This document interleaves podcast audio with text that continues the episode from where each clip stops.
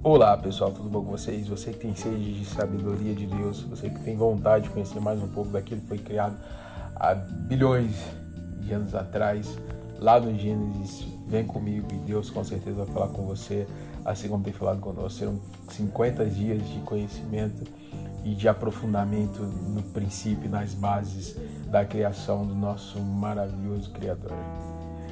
Vem conosco, Deus abençoe.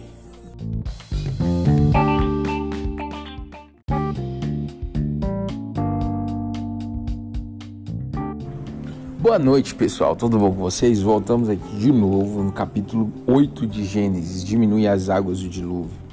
Glória a Deus, Deus já agiu com a fúria dele sobre a terra e tacou água em tudo. E agora no começo do capítulo 8, versículo 1, diz que Deus se lembrou de Noé. Aqui quebra muita coisa na nossa vida, na nossa igreja, na igreja brasileira, na igreja mundial, no reino do poder de Deus dos universais. Que nós não somos o centro do universo. Deus se lembrou de Noé. Às vezes a gente tem a ideia que Jesus desceu à terra por causa de nós. Jesus desceu à terra porque nós, se ele não descesse aqui, uh, ele ia morrer lá no céu de tanta tristeza, ele ia morrer lá no céu de tanta mágoa, porque nós estávamos aqui perdidos nos nossos pecados e delitos. Né? A gente pensa que a gente é o centro, a gente é o centro do amor de Deus, né? Mas eu quero trazer ideia para você que Deus se lembrou de Noé. Ou seja, se a gente não é tudo aquilo. Nós somos a coroa da criação de Deus, lógico que somos. Mas Deus continua sendo Deus, não inverte as coisas. A gente não deve inverter as coisas. Deus não existe por causa de nós, mas nós existimos por causa de Deus. Não o contrário. Deus se lembrou de Noé. E aí começa o processo de secura da terra. A, a, o versículo 2 diz: Fecharam as fontes do abismo também as comportas dos céus. Deus fez soprar um vento sobre a terra, como lá em Gênesis capítulo 1, o vento soprou sobre a terra novamente. Deus estava soprando o espírito dele sobre a terra para fazer de novo uma coisa nova, uma coisa grande, uma coisa maravilhosa. Uh, Deus estava soprando para o caos acabar né? Assim como Deus soprou lá em Gênesis capítulo 1, a, a Bíblia missionária vai dar esse, esse exemplo, o Espírito Santo vai soprar de novo sobre o caos dar ordem ao caos para que o caos parasse. É isso que estava acontecendo aqui na vida de Noé agora. O caos estava parando o Espírito de Deus estava pairando também sobre as águas, dando ordem para o fim do caos. No, indo para o final, Noé e sua família saem da arca. Noé removeu a cobertura da arca. Uh, Sabe quando que a gente vai andar sem cobertura aqui na Terra, uma cobertura humana? A arca fala de coisa física, madeira, homem, é, tabernáculos, né? Eu lembrei da, da, da explicação que a gente tem na escola. A madeira é o homem. Então, sabe quando a gente não vai precisar mais de uma cobertura aqui na Terra?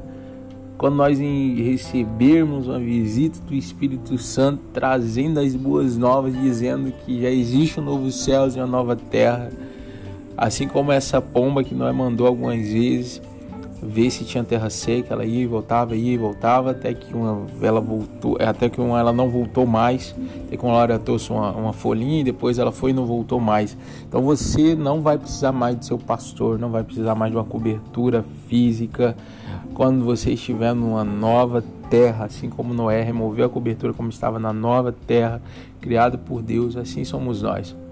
Porque o nosso próprio a nossa própria cobertura vai ser o próprio Deus, vai ser o próprio Jesus que vai habitar no meio de nós. Ele vai no meio de nós e entre nós. Ele vai estar junto com a gente.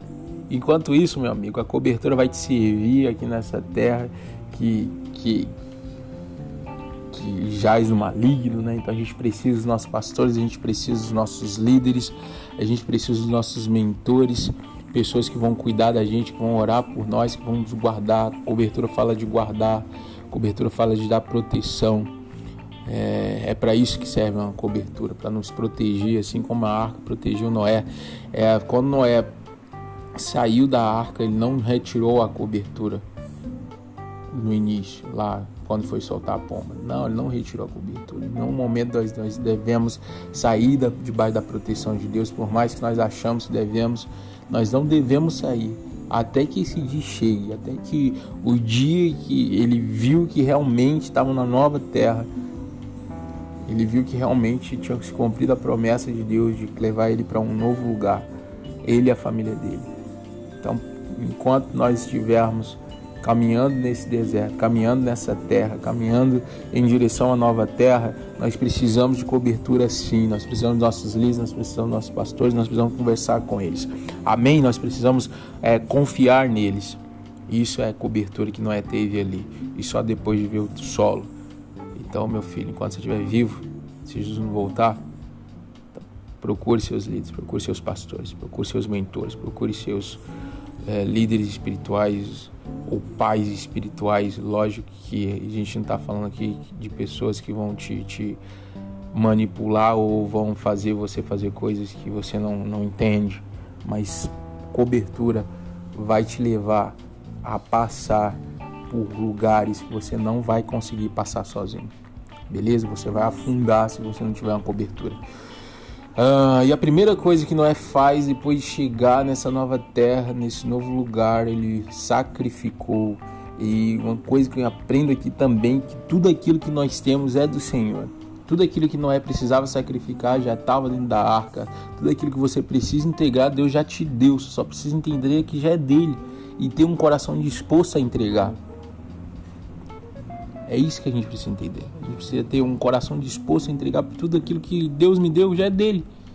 Então, se eu retenho achando que eu vou construir algo maior, eu estou achando que eu sou mais do que Deus, estou achando que eu sou mais é, é, inteligente, ou um cara que sabe fazer mais cálculos do que o próprio Deus, que eu vou reter aqui e, e pronto, eu vou ser próspero ali. Não, tudo que você tem é dele, então não seja mesquinho na hora de entregar. E Noé fez um altar de sacrifício e entregou ali animais, animais que não estavam na terra, mas animais que estavam na arca, animais que provavelmente multiplicaram, se reproduziram e, e Deus entendia, conhecia o coração de, de, de Noé.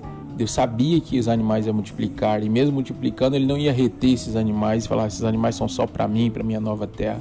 Ele ia entregar ali ao Senhor aquilo que era direito ele ia fazer as primícias ao Senhor. Amém? Isso é que eu encontrei, entendi até aqui no capítulo 8. Que Deus abençoe vocês e que Deus continue falando conosco nos próximos capítulos de Gênesis. Deus abençoe.